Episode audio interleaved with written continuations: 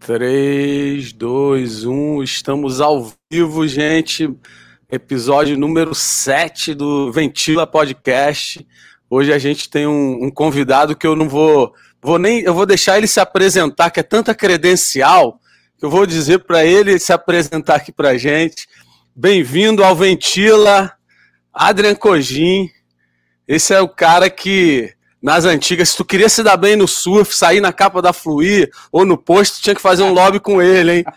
Tô exagerando, Adra? Não, né? não tinha lobby, né, nessa época, né? Não, não tinha, tinha, uma, tinha uma certa pressão, né? Às vezes não era lobby, era. Patrocinador, anunciante. Não, cara, às vezes tinha. Chegava junto, né? A galera, né? Te dava. Chamava o surfista. Costas, Não, é não. Pô, tu nunca publicou a foto minha? Pô, você é louco? Direto. Ah, Pô, então, não vamos citar nomes, então, né? Aqui é o nosso podcast, apesar de coisa, é, é, é politicamente correto, né? Acho que a gente precisa. Ou tem algum nome que você poderia citar, alguém que já te enquadrou e falou, meu irmão, preciso dar uma foto aí, senão eu não renovo. Ah, é, eu não, eu realmente eu não vou citar. Eu acho chato você citar, a pessoa não está aqui para conversar. É verdade. Dar, dar, o ponto de vista dela, mas eu posso contar que realmente tinha pressão de, de patrocinador, tinha coisa engraçada, né? Patrocinador que queria queria uma capa nunca porque a capa dependia da foto. Você não pode fazer uma capa. Às vezes o cara merece a capa, né? Ele é, né? no circuito mundial e você não tem a foto, entendeu? Mas é, teve um caso aí do. No caso, foi o, o, o, surfista era o Neco, tinha uma grande pressão de que o Neco saísse na capa. Precisava sair na capa. E merecia, e aí, né? Porra, merecia, Neco. Merecia. Até hoje merece a capa o Neco. Pera aí. aí quando a gente colocou, acho que ele já teve mais que uma capa, mas enfim, nessa aí particularmente, a gente colocou aí o, o patrocinador é, não saía o. Eu não vou lembrar exatamente, não saiu logo, ele estava com, com, o colete do outro patrocinador, não. menor. Eu sei que foi pior ter posto do que não pôr. Aí que o cara ficou. então, Perdeu o cliente, coisa... né? Porra, perder cliente eu perdi vários para a editora, porque eu não cedia, eu brigava, e aí o. Porque tem aqui, o departamento comercial quer agradar todo mundo, né? Mas o editorial claro. tem que agradar o leitor. Pois é, gente. ele vem na frente. Entendeu? Isso aqui foi um, então... uma breve introdução. A gente nem introduziu direito. Adrian Codin, eu botei no título ali, jornalista de surf. Esse é um título certo? Quais, quais credenciais tu tem aí dentro desse meio, pessoal, os nossos ouvintes poder. Porque assim, Brasil, acho que no mundo inteiro, pô, o cara já foi isso, o cara já foi aquilo, aí o cara quer te ouvir.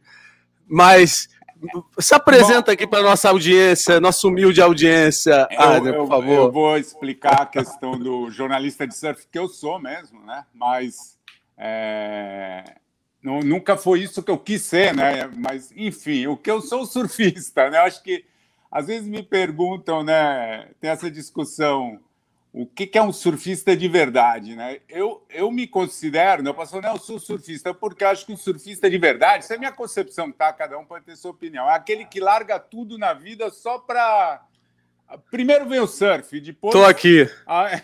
Tá falando comigo, mas tudo bem. Gostei da concepção, já começamos bem, meu irmão. Então, Caramba. de certos pontos de vista, você cometeu uma série de erros e eu cometi uma série de erros. Meu Deus, pegar a onda, entendeu? É... Caramba, então, às vezes a gente não precisa é... nem pegar muito bem, né? Porque o surf tem aquilo.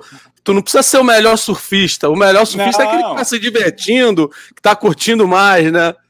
Na, não, nada a ver com o seu melhor, é com o seu mais feliz, é com você. Pô, é um chamado, né? Uma coisa que está dentro de você. Muita gente compara o surf com uma droga, né? Assim, nessa Total, maneira. De cara. Você vicia, só que é, é um vício do bem, né? Um vício que só te traz coisa boa, que te dá saúde, que te faz dormir cedo em vez de dormir tarde, que te põe numa pilha boa. Então, é, eu, eu caí nessa de muito moleque e nunca consegui abandonar, e até hoje eu tô nessa, às vezes eu me afasto um pouco, tá? então você fala, ah, vou me apresentar, tá, surfista. Surfista. Dois, né? Aí eu já fui de tudo, eu já fui é, carpinteiro na Califórnia, já, já tive hotel na Costa Rica, já tive, já fui editor da Fluir, editor do Surfer Journal no Brasil, editor do, do Surfline no Brasil, já fui diretor de marketing da, da Unil. Então, todos esses trabalhos ligados a, ao surf, diretamente ao surf. Sou autor de um, de um livro que, que muitos surfistas leem, né? que, que é o Alma Pan-Americana, que conta a trajetória de uma viagem que me pôs em tudo, toda essa coisa do jornalismo começou com isso. Eu resolvi descer da e... Califórnia, onde Sim, eu morava, até o Brasil, de moto, Nossa, com a prancha atrás. Aqui, aliás, ó. Surfando. Tá a foto. Isso aqui é o cartaz do livro, tá? Eu estou no estúdiozinho que eu montei aqui, então ele é meio decorado. Tá ótimo. Mas... E, e, essa Mas, ideia de descer com a prancha de moto, você já tinha vindo, visto alguém que fez aquilo e se inspirou, falou: caraca, vou fazer isso, será que vai dar certo? Não, não, não. Eu é... foi uma ideia totalmente concebida é, pelo é, ar. Concebida ali, né? É, quer dizer, no Brasil já eu já tinha feito a mesma coisa, né? Andado, é, ido para o eu ia muito para litoral, para Maresias, numa época que a gente acampava no canto, era um coqueiral, a gente ia lá e punha a barraca. Eu ia de moto. É, e eu ia na minha moto, a minha irmã tinha uma moto, a gente, eu tinha uma XZ250, ela tinha uma DT 180, as estradas para lá eram tudo de terra e era um puta rali, então tinha esse negócio Divertido. De, de fazer o rally, né, fazer a trilha e chegar lá, acampar, ficar quantos dias desse. Então, ali começou a história. Aí eu estava morando na Califórnia, eu falei, porra, vou comprar uma moto, vou pôr o REC e vou descer de, de moto até o Brasil. Você é louco. Saiba, ninguém fez. Tá? É, porque eu já vi amigos meus que já fez esse rolê, um rolê parecido, mas de trailer, de van, de carro. Agora, de moto, é. velho. E Hoje... quando chovia? Chovia. Ah, molhava, né? Hoje. Pô, mas não parava, continuava, meu irmão. Cara, tem um. A, teve uns trechos que, é, por exemplo, quando eu estava no li, litoral do Caribe, começou uma chuva que durou um mês. Às vezes a chuva dá, dura um mês. Você tem que um dia sair na chuva e ir embora. E aí ela vai ficando pior. E... Não, como é que tu fazia para grana, assim, para comer? Porque tu, vai, tu não vai trabalhar durante esse período. Tu economizou, salvou um dinheiro e foi com dinheiro no bolso pessoal podia roubar, os piratas chegaram e levar tudo. Não, é, tinha tudo isso. Antes de sair, né, todos os guias falavam: olha, você, Barra Califórnia você vai ser roubado, não sei onde vai ser roubado, oh. todos os consulados, era todos esses países. A particularidade é que isso foi há 35 anos, então naquela época. É mais tranquilo, né? Muito menos tranquilo, estava tudo em guerra. Muito menos? Ah, é. Ah, todos os países estavam em guerra civil para conseguir que os isso? vistos. Eu ia no consulado e um cara atrás do outro ia tendo visto negado. Aí quando eu chegava lá e era brasileiro, era mais fácil, porque o Brasil não tinha conflito nenhum, não estava metido em nenhuma Entendi. política. E me deram os vistos necessários, fora o da Nicarágua, que era uma ditadura comunista nessa época. Eu só consegui o visto na Nicarágua em é, El Salvador. Então, até El Salvador eu fui sem saber se eu Saber se tu ia conseguir chegar. Estava arriscado abandonar, comprar uma passagem. É, ou, então, ou voltar tudo. ou voltar tudo. Então, é, tinha toda essa questão da guerra, né? Que todos esses países tinham guerra. Depois tinha coisa do narcotráfico. E também naquela época não tinha celular, não tinha não. banco, transferência de dinheiro. É, tinha que com dinheiro na meia. Na meia, na cueca. Onde é que tu Cara, botava eu, o dinheiro? Se é que tinha dinheiro, né? Eu, não, eu tinha dois esconderijos. um era na moto e o outro era na, na bota, né? E tu levou quanto? Tu lembra assim? Quanto é que saiu essa tripezinha, cara? 2 mil dólares, oito meses. Caramba, brother, realmente mereceu um livro, hein? A parte financeira, então, como é que tu fez? Acampava, né? Se acampa. As praias eram, a maioria das praias que hoje são, inclusive, lugar cheio de pousada e tudo, era você chegava e acampava, não tinha ninguém. Aí você ia ali num lugar e pedia um peixe frito com uma coisinha, era um dólar. Então, você faz a conta, você vê que dá para ver muito barato. Muita gente me hospedou também, né? Você chega lá, o cara vê que você está aquela aventura, acha legal. Tá Pô, quer, quer dormir em casa, come aí, oferece. Então, muita coisa foi na amizade. Lógico que chegou uma hora que eu comecei a vender coisa, né? Então, tinha um aparelhinho de som, vendi. É, Só não vendi a, a prancha, né? Não pode vender a prancha. A última refeição antes de entrar no Brasil eu paguei com relógio, entrei no Brasil sem relógio. Aí chegou lá no banco, tinha o Bradesco. Aí no Bradesco dava para receber um dinheiro do, da minha família. Falei, ó, eu já tô na fronteira aqui no Chuí, para eu chegar em, em São Paulo, vocês vão precisar me mandar um dinheiro, porque o relógio acabou. Eu deixei, eu deixei Chegou de tanque vazio, né, brother? E, mas, mas teve muita solidariedade, né? Porque muita gente entrou na. Curtiu o que eu estava fazendo, né? E, então... e, e, não sobrou, sobrou a moto, sobrou a prancha, sobrou o capacete. Tem alguma memo, memorabilia que você tem? Eu, da... É, eu tenho o REC, né? Eu tenho o, o, capacete, acho que está lá, tá em casa. O REC, é quem vai lá em casa e vê, os caras porra, é o REC de, de 35 anos. A, a, a moto eu vendi para um fazendeiro no Mato Grosso, que era ilegal, ele pôs lá num, numa fazenda. Entendi. Um dia, muitos anos atrás, estava na Fluir, alguém me escreveu: Acho que eu tô com a tua moto, e era no Guarujá, e eu perdi o contato desse cara. Se ele. Compraria de novo essa aqui, moto? Compraria de novo a moto? Eu não tenho dinheiro para comprar, mas a gente pode pensar um negócio. Eu adoraria revê-la, né? Pelo menos. É, né? Tirar uma foto, é, né? É, seria sensacional. Hoje ela é, um, é, uma, é uma raridade, né? Inclusive o modelo. Tudo, ó, pelo, esse, um pelo esse teu último declaração, eu não tenho dinheiro, eu acho que agora tu se autenticou como surfista de verdade. Porque ah, parece uma, um padrão, né? O surfista investe tudo que ele tem na vida para surfar. E aí chega na hora de se aposentar, meu irmão, o cara tá quebrado. É, é, Vale a pena isso? O que, que você poderia falar para a galera que só pensa em surf, quer gastar dinheiro em viagem, quer dizer o que, que ele poderia fazer para não talvez chegar ali no final, que nem a gente, sem então, dinheiro então, no final da carreira? Um dia, um dia eu, eu sentei para, pô, fudido, cheio de conta para pagar, tal. Eu falei assim, cara, deixa eu ver onde é que foi meu dinheiro, né? Aí tudo bem, eu viajei muito, eu viajei muito porque a revista me bancava uma boa parte, mas eu viajei muito do meu bolso, eu, eu levei meus filhos, minha família, eu quando podia paguei para amigo e depois teve amigo que pagou para mim também, mas eu fiz uma conta, pô, eu, eu seria um milionário só de viagens que, que eu fiz, realmente milionário no papel, eu fiz essa Sim, conta. Sim, milhãozinho na conta, se tivesse guardado tudo, né? né? É, assim, porra, é tanta viagem, não sei quantas vezes para a Indonésia, até porra, o mundo inteiro, várias vezes, né? Não só em uma vez, mas ia várias. É, né? Indonésia, o tal do vício. 13 e, vezes. Mas aí a gente. 12, né? Aí a é. conta, quando você vê que é dólar, tudo, as passagens, você fala: caraca, se eu tivesse que pagar isso.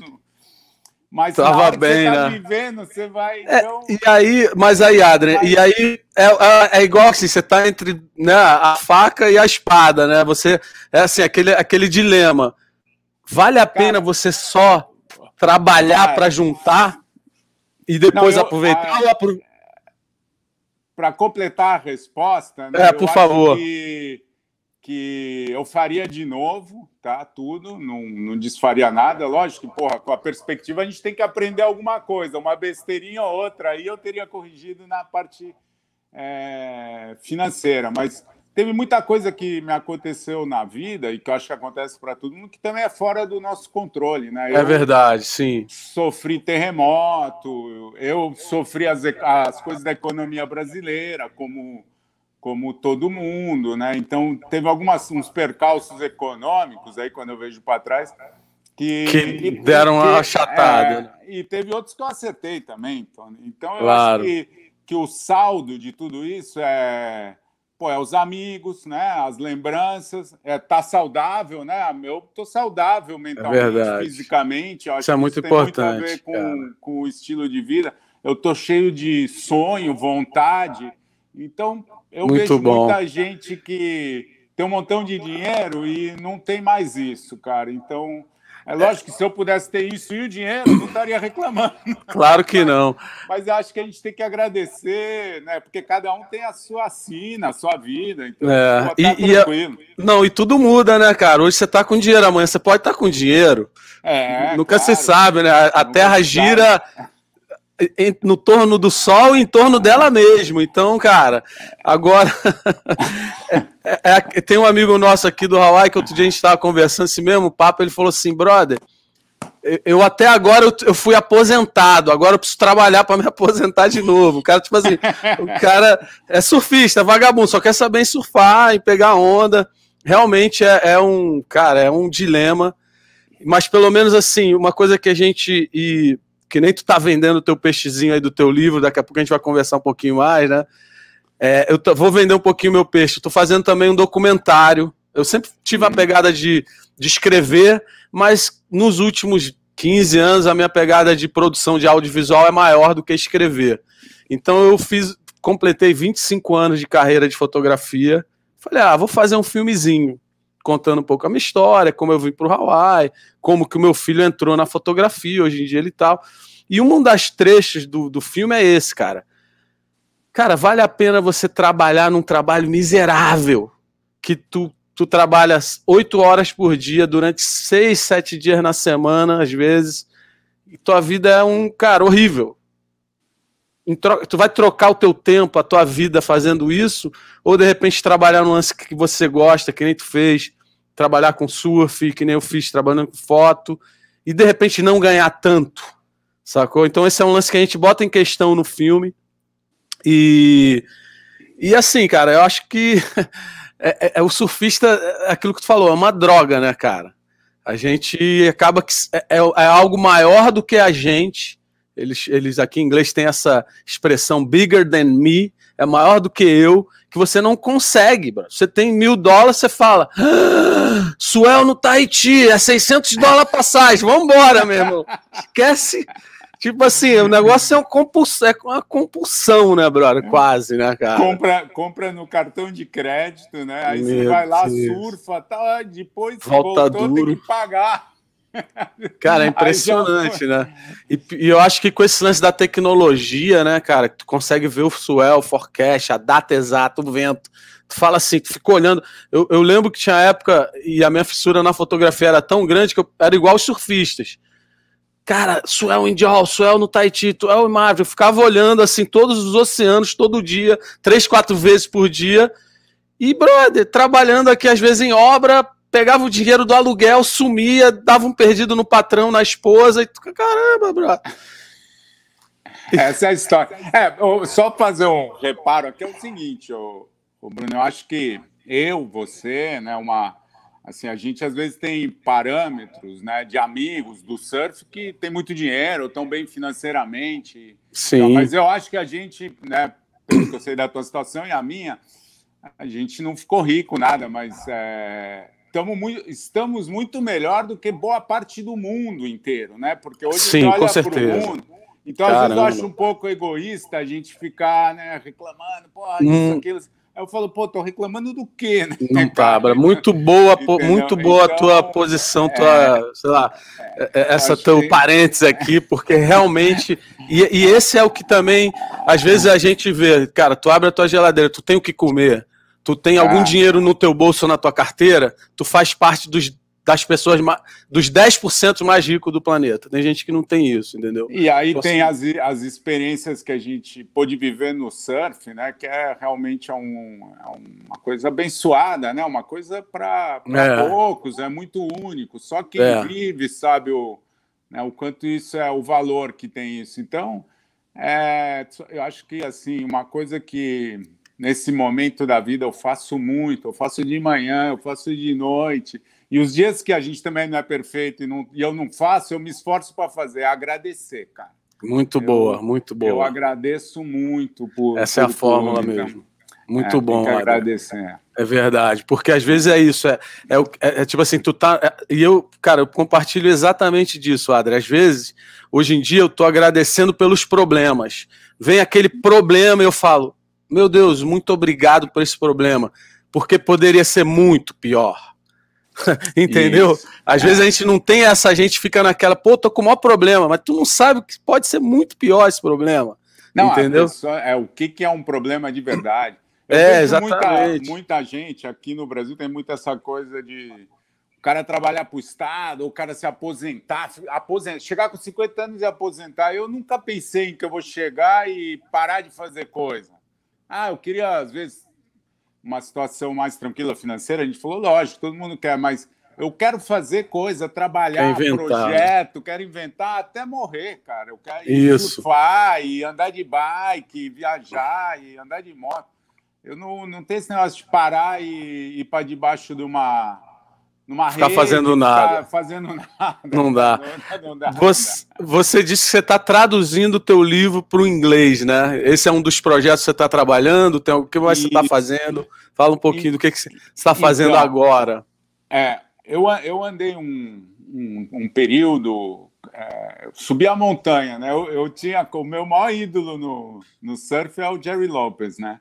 Que num determinado momento da vida dele, eu não estou querendo me comparar com ele de jeito nenhum, tá? Não, só, claro. só porque é, ele me pôs um questionamento, né? Ele morava, ele tinha casa em Pipeline, morava em Mal e ele resolveu ir morar no Oregon, né? Na montanha. Eu falei, caraca, como é que será que é possível isso? Né? Como é que ele abandona tudo e, e vai para a montanha?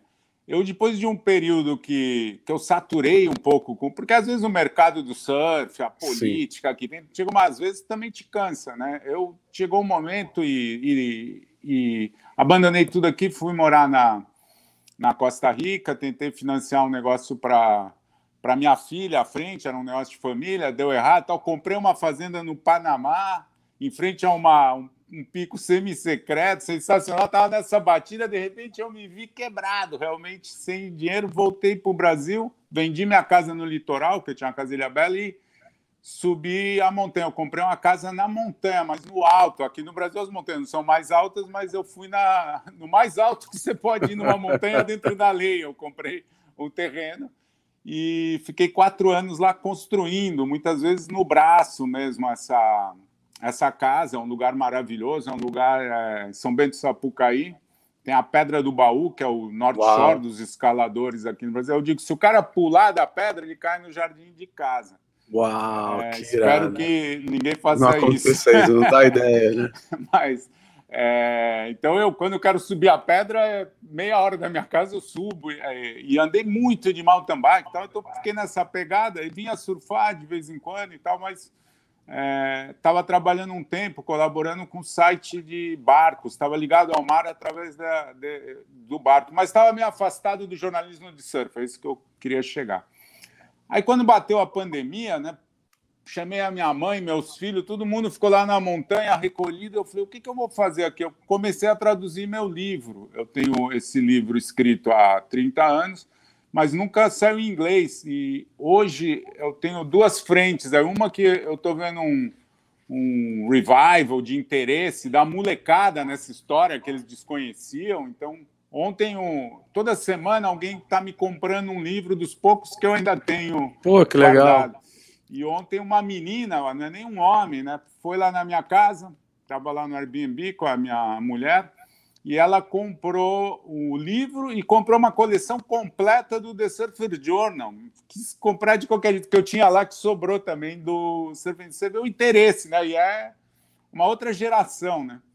Então eu falei assim, pô, eu tenho que deixar disponível isso em inglês também, porque muita gente nos Estados Unidos, eu cheguei a publicar a matéria lá na, nas falecidas, hoje, revista Surfer, na revista Water, uma revista muito legal também, mas eu não, não fiz esse livro em inglês. Então, na pandemia, eu comecei a traduzir o livro.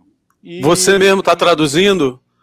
Cara, eu estou traduzindo, eu tô. Ou é o, ou é o Google Translation?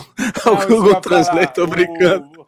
Não, não, eu uso direto também, meu irmão. Tem, exatamente, tem ferramentas na internet que facilitam esse trabalho. Tá? É. Eu, eu, fa, eu, eu, assim, não sou nenhum gênio do inglês, mas eu morei muito tempo lá. Desenrola, né? Tra trabalhei muito com empresas americanas, então eu o The Surfer Journal, que eu, que eu, que eu era o representante deles no Brasil, tinha aqui com a Moninha. Então, o inglês era uma, é uma coisa que eu domino. Não o suficiente, lógico, para traduzir um, um livro, né? né? É. Então, então, eu estou usando algumas ferramentas e quando tudo estiver pronto, vai passar pelo crivo. Pelo revisor, claro. Um editor, um revisor e tal. Mas eu estou dando um adianto nessa. Até claro. porque eu estou aprendendo um monte de mais de inglês com isso. Claro. Nesse processo, o que aconteceu? É, o, o, coincidentemente, umas revistas. Revista, né? Que já é uma coisa que quase não existe. Uma brasileira, que é a que foi fundada e me chamaram para fazer a matéria inaugural da revista, a revista Unquiet. Que legal. Ela me mandou para Maldivas. Não, em, não. em outubro do ano passado, que era um dos únicos lugares abertos no, no mundo. É verdade. E falou: olha, arrumamos uma ilha que ninguém foi surfar lá ainda e você vai lá, vai surfar e conta pra gente essa história. Então eu fiz uma matéria para eles intitulada isso. Descoberta nas Maldivas, porque realmente isso. eu descobri uma onda lá. Né? Mas isso é uma revista de surf do Brasil, nova, novo é empreendimento. Uma, é, é, uma revista de viagem, de Ah, muito bom, é, sim. Então tem, tem diferentes interesses: gastronomia, cultura, sim, sim. esporte, aventura. E eles me mandaram para lá. Depois, recentemente, me mandaram para Belize, onde não tem onda, mas a viagem foi muito legal. Essa matéria eu ainda vou fazer. Mas aí, no meio disso, o The Surfers Journal, que pô, é uma revista que ainda está viva, está com mais leitores do que nunca. Impressionante pelo modelo de negócio dele. Sim, muito bom. Que, que é essa maravilha aqui, né, de revista. É o Steve Pesman que ainda está fazendo? Não, o, o Steve Pesman. Jeff Devine. Ele, Jeff Devine. Também não, também não. Essa galera toda. É, quem tá da galera original é o Scott Hullett. Lógico, Steve Pesman supervisiona tudo, ainda escreve um texto e tal, mas tem uma galera nova, porque pô, a revista hoje tem 30 anos, né? Uhum. E eles me chamaram para. Steve Pesman tá velhinho, tal, mas ele escreve, tal um dos grandes prazeres que eu tive aí nessa coisa de jornalismo foi, foi conhecer e trocar muita ideia com o Steve Pesman. Esse cara, para mim, é a maior referência, o maior gênio do. Sim, pô, ele que do, fez a do... Surfer, saiu da Surfer e depois fez o Surfer Journal, né? Isso, a visão dele, é. conversar, é. aqueles caras que você conversa e sai iluminado. Mas, bom, eles me chamaram para fazer uma matéria sobre o Campeche depois eu fiz um perfil sobre, que já publicaram, é, um perfil do Medina, que é inédito, no, talvez em revista americana, um perfil desse mesmo, bem psicológico e tal, bem da cara do The Surfer Esse vai sair ainda, não está. Que legal, hein? Já está pronto. E tem mais duas matérias que eu não posso adiantar aqui, mas que estão na agulha, que são com grandes nomes aí, grandes assuntos do surf brasileiro. Então eu estou pondo o surf brasileiro. Na gringa.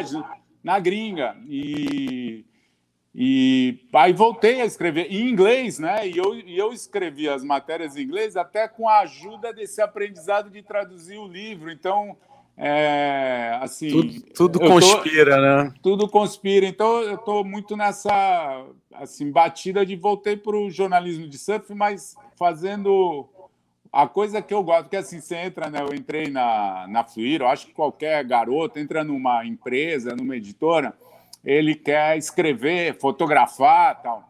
Só que para ele crescer lá dentro, eu digo, para ele poder mandar, ganhar mais dinheiro, ele começa a ter que fazer outra, assumir outras funções, né? Que é a administração, a, a eu, eu cheguei a diretor, né? Comecei como escrevendo.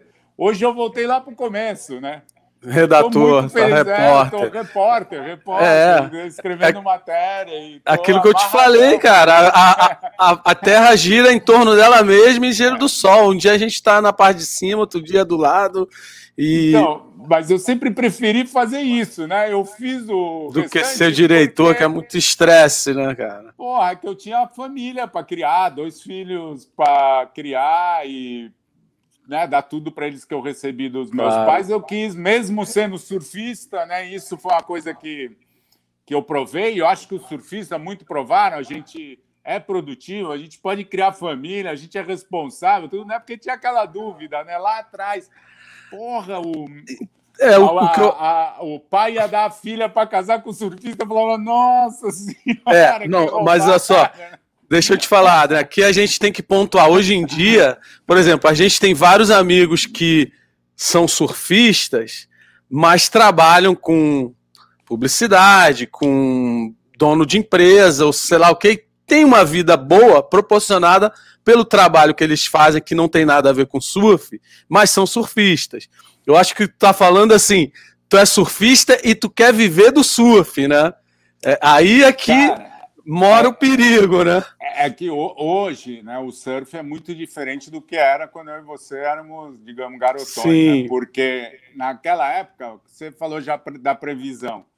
não tinha previsão, né? Então você tinha que morar na, na frente da praia ou estar tá lá a maior parte do tempo possível esperando o dia bom, senão você não pegava o dia bom, né? Hoje o cara pode ter mil profissões e ficar olhando olhando a previsão. No dia bom ele cancela uma reunião, uma coisa e vai, né? Antes isso não era possível também não tinha muito trabalho é, que aceitasse envolvido, o é. surfista é. ou que é. fosse envolvido, era, era complicado. Tinha muito lugar que, se você chegasse e falasse que ah, eu vou hoje eu não venho porque eu vou pegar onda, porra, era demitido, né? É, hoje, era vergonhoso, hoje, né? Hoje isso é uma coisa normal, é. o home office, a flexibilidade é um conceito que foi incorporado pela, Sim. pela sociedade. Então não, não, não é, você não está dando uma você não é vagabundo por isso, é só que onda só dá nos determinados momentos. Você tem que pegá-las quando elas estão lá. Então a tua vida tem que girar em volta disso. Então o Sim. surfista, o que eu acho muito bacana de ser surfista e da história do surfista é que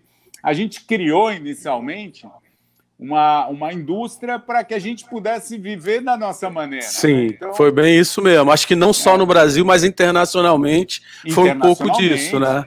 Não, é, eu lembro isso, né? no Brasil, eu conversando ali com o Tico, que já foi meu patrocinador, ele queria, acho que ele, ele já me falou isso, que ele queria tanto estar tá dentro do meio do surf, que ele, vou fazer bermuda de surf, o outro, vou fazer parafino, o outro, vou fazer prancha, e, e foi exatamente assim que a indústria no Brasil começou, internacionalmente também, Agora, é, é, uma coisa que eu queria te perguntar, Adrian, eu, eu, geralmente, assim, na minhas entrevistas, eu não anoto nada, não faço nada, mas eu queria te perguntar isso, está na, anotado na cabeça, tá?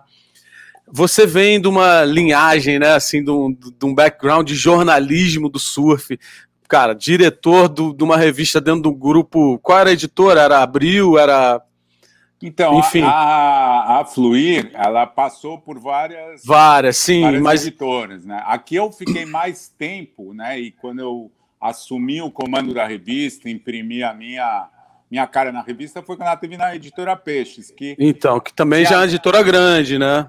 Cara, não era. Isso é uma coisa que é interessante, até as pessoas confundem, porque a, a Fluir muitas vezes ela era foi atacada, né? Como é a Globo do Surf, a Fluir, né, não sei o quê. Ah, ah entendi. To, todo mundo que tem um. O sucesso tem um preço, né? Claro. O sucesso.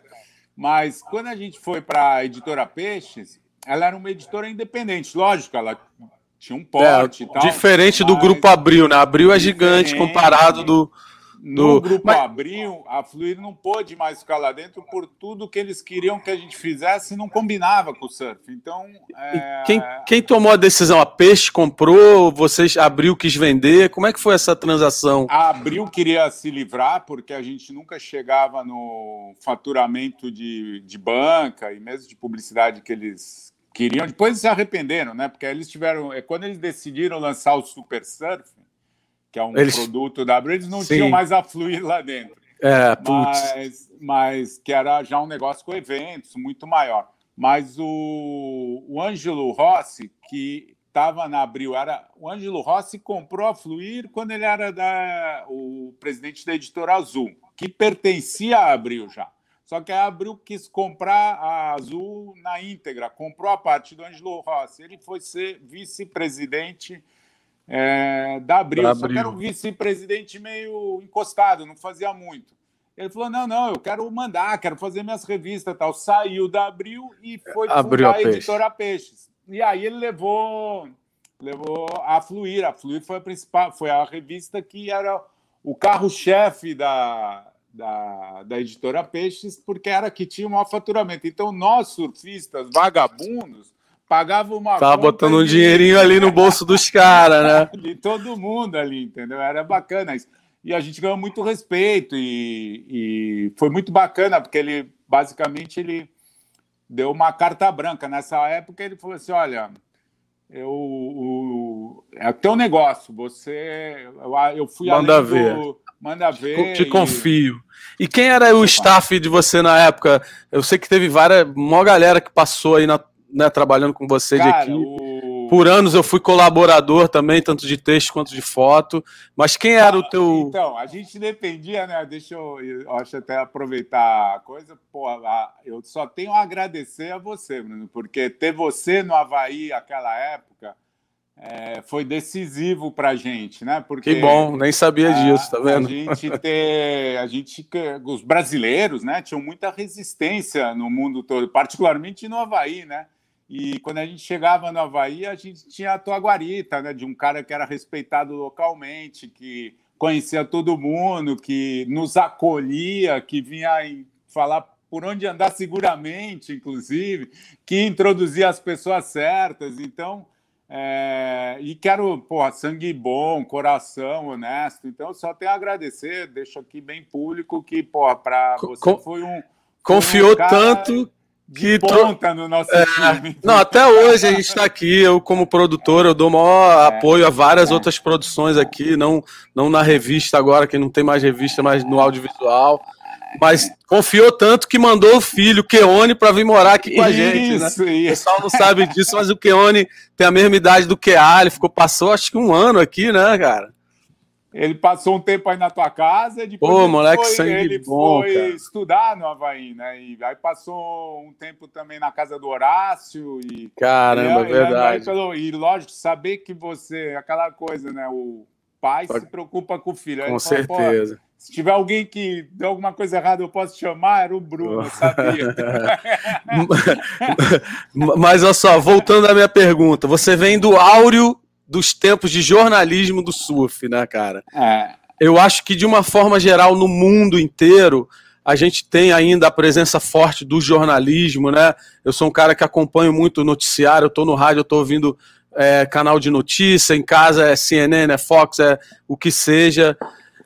Uh, você não acha que hoje em dia, com a mídia social, a profissão jornalismo, do jornalista, ele deu uma. Cara, a impressão que eu tenho é que o jornalismo perdeu um campo enorme pro blogueiro, pra blogueira, pro digital creator. Assim, tu vê as coisas que. você, como jornalista que vem desse meio, eu já tenho, eu faço, escrevo, já fiz esse, essa parada, mas você era assim, até hoje você está nisso. Jornalista, escreve. Então. Como é que você vê essa, a posição do jornalismo hoje em dia com, com essas mídias sociais e muita gente produzindo conteúdo e passando informação pra caramba aí por aí? É, tem uma, uma, uma, análise que alguém fez aí, eu não vou lembrar para citar, mas que era assim, né? no caso do surf, tá? Mas acho que até vale para outras coisas. A informação era muito menos informação, né?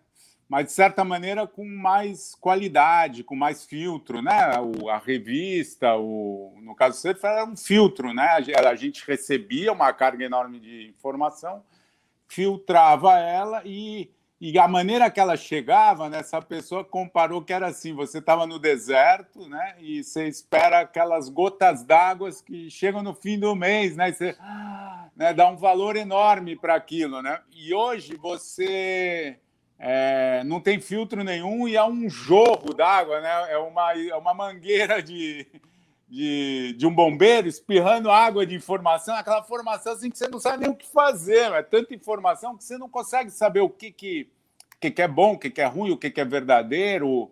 O, é muito difícil colocar, né, ordenar essa informação, filtrar ela e, então, eu acho que a principal consequência disso é que não tem uma curadoria, né? Porque eu acho que, enquanto demo, assim, do aspecto democrático, pô, abriu para todo mundo, porque também o que acontecia, as revistas era difícil você ter voz, você entrar, ser, ser escutado. Se você não conseguia, você não tinha outro lugar para colocar. Então, eu acho que é bacana que todo mundo tenha onde se expressar mas é, o que, que falta? Né? A gente é um mundo, no Brasil ainda mais particularmente, mas que falta muita educação para poder filtrar, saber analisar tudo isso. Então, hoje tem, tem essa falta de um preparo, eu acho que é uma questão do mundo, a gente precisa se preparar melhor para o mundo que a gente vive. Então, ele não vai voltar atrás, né? O digital está aí para ficar para sempre. Como que a gente vai conviver com isso?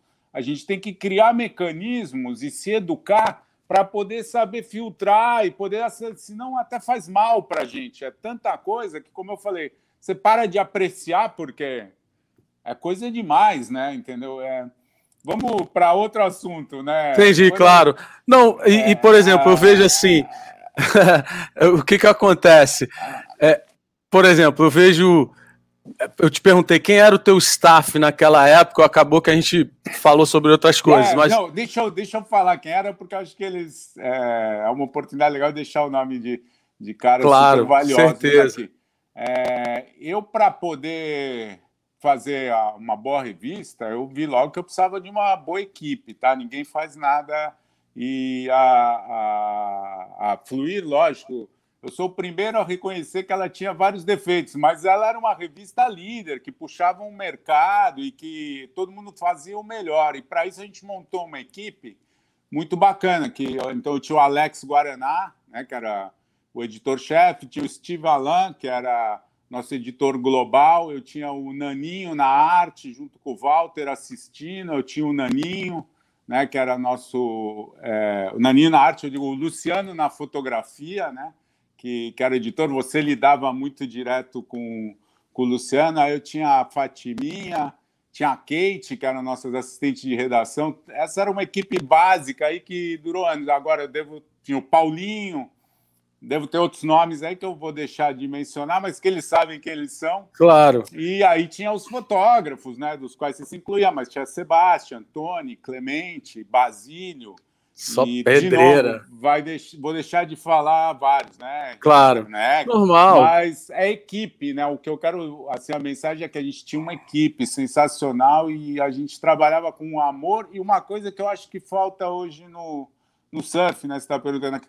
Eu acho que falta mais humor, cara. Eu acho que hoje é tudo muito sério e ah, boa assim, não, não, não, não, a gente era tirava sarro de tudo, era tudo é, é, mesmo na praia, era uma era risada, era, tudo era motivo para brincar e tal. Hoje, porra, é uma seriedade, os caras são atletas, é. as marcas e.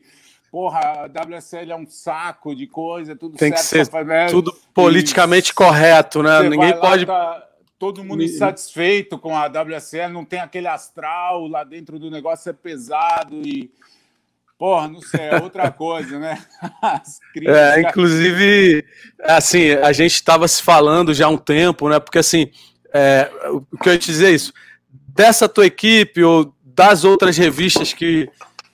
das outras pessoas que faziam revistas de jornalismo, o que acontece? Por exemplo, é, um amigo nosso que é o Júlio Adler, né? Que sempre escreveu para a revista, o cara abriu seu próprio podcast, seu próprio canal, tá voando. Steven Allen, Allen pô, fez o seu Mosh, tem o seu Mosh Newton, não sei o quê. Cada um que era, fazia parte daquele core ali de, de ser jornalismo do surf, fotógrafo do surf, cada um está empreendendo um pouquinho em outros lugares, né, com essa liberdade da internet, você monta um canal de YouTube, você monta um Instagram, você monta um site de notícias. No seu caso, Adrian Cogin, você tem algum planos de fazer isso, de empreender dentro dessa mídia social, algo que é muita coisa, é, é, é trabalhoso, não vê retorno financeiro? É, no meu caso, eu tô com esse podcast, eu já tô há mais de dois anos querendo abrir o podcast, mas eu sempre falei, cara, eu não vou ter retorno financeiro nenhum. É, eu estava ultimamente fazendo televisão com o canal Ru, umas produções para o off. Então, assim, isso era muita demanda. Eu não tinha condição de fazer um canal de YouTube. Tinha que entregar um programa por semana para o Ru. Imagina ter que fazer YouTube. Mas, quando eu parei agora com o que a linha editorial dele deu uma mudada e, e o volume de trabalho ali com o off também não está assim, muito grande por causa da pandemia e etc., eu senti a necessidade, e, e esse é o termo que muita gente usa, né? Você é um comunicador, né? você trabalha escrevendo, você trabalha no site Wave, você trabalha fazendo televisão, você acaba tendo isso dentro de você. Eu senti falta de me comunicar com a minha audiência, de passar meus pensamentos.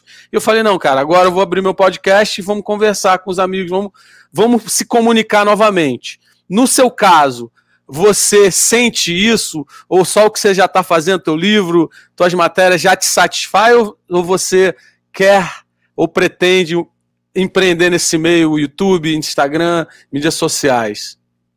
Cara, é, já considerei várias vezes, já estudei muito isso. É, o, o, surf é muito difícil de monetizar isso, tá? Eu não conheço muitos casos de, de monetização. Você citou uns caras aí, eu não sei o quanto que eles estão ganhando. Se, se tiverem ganhando, não estão ganhando muito com o que estão fazendo. Fazem muito por amor, tá?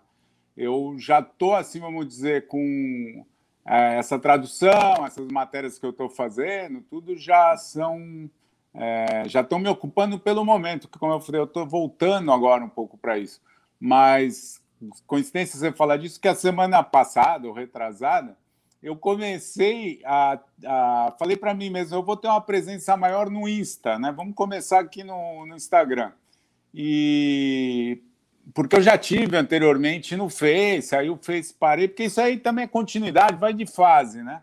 Mas o aí eu até escrevi um assim, até para organizar a minha cabeça, eu, eu escrevi uma coisa ali onde eu falava assim, olha, é, tá, eu tipo, eu vou estar tá aqui e, e quero fazer disso aqui uma coisa positiva, porque a mídia social tem, tem essa coisa muito de que ela cria um mundo paralelo, às vezes mentiroso. Não estou falando que as pessoas estão mas o, mundo, né? a gente esquece de tudo que está lá. Mas eu tenho muito isso, porra, mas aqui quem olha isso aqui só acha que o mundo é isso. Não é, o mundo é, é muito mais que isso, né? E, e normalmente ali no Insta a gente vai pôr, costuma pôr coisa é, pô, bacana, você surfando, uma coisa. E, o mundo, né? O mundo ele está com essa força de tanta, né? Isso pelo ser o momento da pandemia, por outras coisas todas que estão acontecendo em termos de, de violência, guerra, o que o mundo sempre teve, mas que o Instagram às vezes é impenetrável, né? Então eu tenho dentro de mim um pouco essa dificuldade de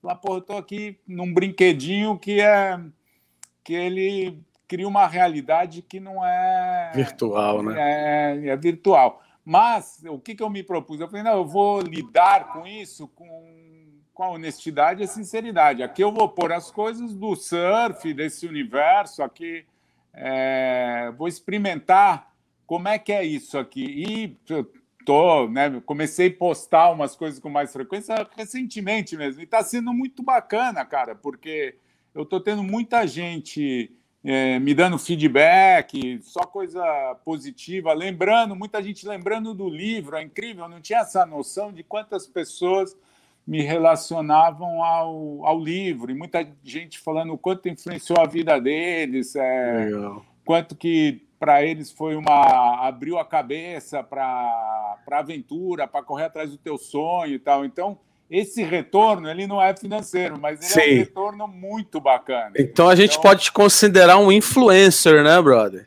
Você é um influencer, já dá para monetizar, hein? O mini, o mini influencer. se der, se der para crescer, aí a gente vai crescer. Mas recentemente, e foi engraçado, a gente conversou, né, que eu tô fazendo, eu, tô, eu faço. Não, Fala, não, por favor. não vou fazer dancinha nenhuma, essas coisas do Instagram. Ai, ai, ai, que mundo que a gente está vivendo, né, cara?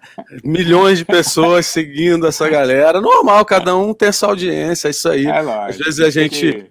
Claro, democracia total. Agora, esses dias, né, assim, eu faço a minha curadoria, a minha produção do podcast, faço tudo, né? A gente está começando, né? Estamos aqui, isso é mais uma diversão, aquilo que eu te falei. Não estou monetizando o canal ainda, até porque você precisa, acho que 10 mil seguidores, mais 4 mil horas assistidas. Então, assim, é difícil você começar a monetizar teu canal.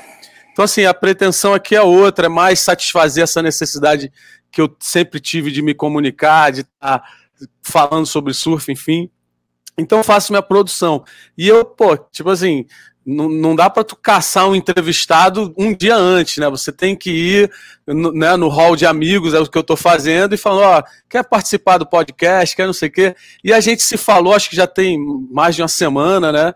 E, e calhou que na, na hora que abriu a vaga aqui, né, do podcast para entrar alguém, foi bem na época que você escreveu um post, né, que deu uma certa polêmica, né? Eu não sei, eu, pelo que eu vi, assim, você abordou um, um assunto bem.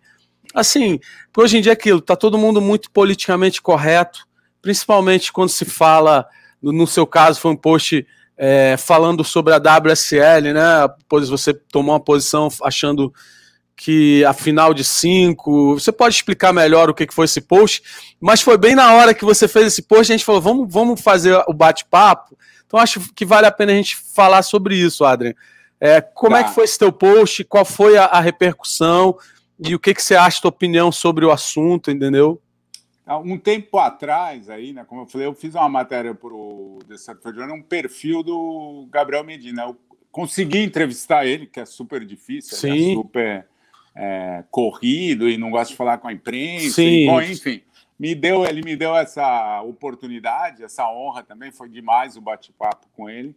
E, e aí eu perguntei uma coisa que ele já tinha deixado claro antes, mas eu tinha que perguntar, que era o que, que ele achava do, dessa final, né? Se ele achava justa esse modelo de decidir o, o campeão mundial. E ele foi enfático que isso aí era uma era um absurdo, né? Assim, no ponto de vista dele, é, não fazia sentido. Foi isso que ele falou. Ele explicou: pô, você corre o ano inteiro e chega no final do ano, você já ganhou, né? Teria ganhado o título, mas você tem que ir lá disputar numa onda o título de novo com cinco caras. Tudo bem que tem um modelinho ali que o primeiro, o quinto, o quarto, não sei o que, mas existe a possibilidade dele dele perder o título mundial que ele já teria conquistado. E ele deu o exemplo de se isso acontecesse na Fórmula 1, Lewis Hamilton corre o ano inteiro, chega no final, na última corrida fura o pneu, né? O furar o pneu, que o cara dá uma topada descendo para trás, né? Pronto, perdeu, né? Exatamente. Tá cheio, Ou... de, cheio de pedra ali em trás, o cara vai correr e. É, e hoje em dia pegou Covid. Pegou Pô, COVID. tá uma pandemia, sabe? É muito risco, realmente. É, Mas continua, e... só quis fazer esse parênteses. Não, aí o que aconteceu? Que pô, eu já estava pensando uma oportunidade de comentar isso e tal, mas aí eu, eu tô, tem um grupo que eu entrei recentemente aí, aonde colocaram lá, chamaram atenção para essa matéria, porque eu nem, nem sempre estou olhando lá o, o, um grupo que tem vários jornalistas de surf, tá? Nem sempre estou olhando o site da WSL, até porque eu acho que está bem ruim o site, a, o visual, não é? Não vou lá todo dia. Mas aí nessa matéria que eu fui olhar, é, eles chamavam, eles falavam sobre a possibilidade do Conor Coffin ser campeão mundial e que existe e tal. O que, mas eu achei estranho que tantas matérias que poderiam ser feitas, né, com o primeiro, o segundo, o terceiro no ranking, que são todos brasileiros, com eles foram lá e fizeram uma matéria com o americano, considerando se ele poderia, né, tipo, vamos jogar esse assunto e ver a ver a reação, vamos ver se é o que, que tem, vamos, já vamos amaciando o público. Eu senti uma coisa um pouco estranha. É, bom, eu, nos meus tempos de fluir, nem sempre tive a melhor relação com a SP, assim, não com as pessoas, né? Mas assim, às vezes eles tiram você falasse sim. uma coisa, você fala outra. Com a WSL eu também não devo nada para eles. Eu acho que muita gente Hoje em dia não quer falar nada, morre de medo. Eu acho que é um dos únicos empregadores que tem no surf Sim, hoje. Então, exatamente, as pessoas claro. ficam pensando, porra, se eu, não, se, eu não, se eu for contra, não. E não deixa nem eu entrar na praia, porque a WSL fecha tudo, né? ela quer mandar em é, né? tudo, né? não pode nada. Bom, eu não, não tenho medo da WSL, não vão me empregar mesmo. Tá sem rabo preso, né? É. E eu coloquei essa crítica. E quando eu vi é, assim, eu coloquei esse questionamento, né? Pô, o que, que é isso? Do que se trata isso? Eu coloquei, fala sério, né? Mas a verdade, eu posso falar aqui, é que eu, eu sou profundamente decepcionado em ter a WSL nos representando a, é, a, o surf, tá? Porque as coisas que ele vem fazendo e o que, como eles vêm colocando os, os Caramba, Aí, eu acho que eles estão ouvindo, hein? Acho, acho que eles estão ouvindo. Na hora que tu começou a falar mal, falhou o áudio, meu irmão. Tá falhando o áudio, velho. Olha isso, olha o nível. Pode repetir. Cara, não é, não é falar mal, é, eu tô dando a minha opinião. Eu, Sim, eu tô claro. acompanhando aqui de longe, né, o que tá sendo essa. E eu não vi nenhum episódio inteiro, já, deixar claro, mas eu vi tudo que saiu em pedaços e os comentários desse Ultimate Surfer, né? Que é o reality show. Do Kelly Slater na piscina do Kelly. É, é, e aí como que o Ultimate Surfer, ou seja, o surfista máximo, né, o, ele vai ser decidido numa piscina de onda, gente, pelo amor de Deus.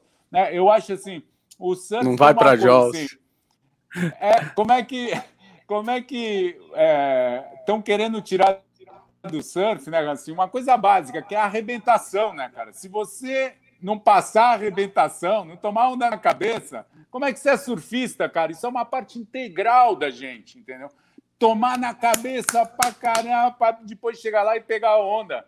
E, e, isso a piscina tira, né? Porque você pula nela, vem a máquina, então. Então, uma disputa que o cara não, ele não, não tem arrebentação, não tem risco. Não... E, e aí o cara que ganhar isso aí vai ter wild card em três etapas, cara. Dá para Ah, é? Isso. Caramba. E, é, e tá aí, igual o Rick Kane, é o Rick Kane, é a história do Rick Kane. É, é, é, é tudo é, arrumadinho, penteadinho, bonitinho, as meninas de tal. E depois, outra coisa, para mim, é, faltou por um negro lá, né? Porra, Cara, eu ia falar isso. No momento que a gente está vivendo, não tem um, um alguém de uma é, pele, descendência escura. Não, não... É, não, tem, não tem um brasileiro. Né? Só a Bruninha, que... né? Bruna Smith, né? Inclusive, eu, eu é... tentei entrar em contato com ela para a gente trazer ela para o podcast antes de, do programa entrar, mas ela não acho que não viu meu recado, a gente não. Coisa, mas eu queria ter trazido a Bruninha, a única brasileira. Ela é uma, apesar não dela. É apresentada como brasileira, né? Ah, tá é... vendo? É, exatamente, então, ainda tem isso. Cadê é... o... É, é, mas eu acho, Adrian, eles venderam então... esse programa dos melhores surfistas americanos. Tu vê que não, não tem ninguém de outra nacionalidade, não? Tem. Tô, tem tô enganado do, aqui? Tem cara do Porto Rico, né? De Porto Rico. Ah, então tem, cadê o brasileiro? Tem um Os caras estão boicotando o brasileiro. Imagina, o brasileiro ganha um wildcard, mais um brasileiro. É o Ziquilau, né? Que, é, que para efeito Sim. surf é outra nação e que parece que é quem ganhou, né? No final, eles não revelaram, mas é, dizem. Já tem vazamento, já tem um spoiler aqui no Ventila. É, aqui.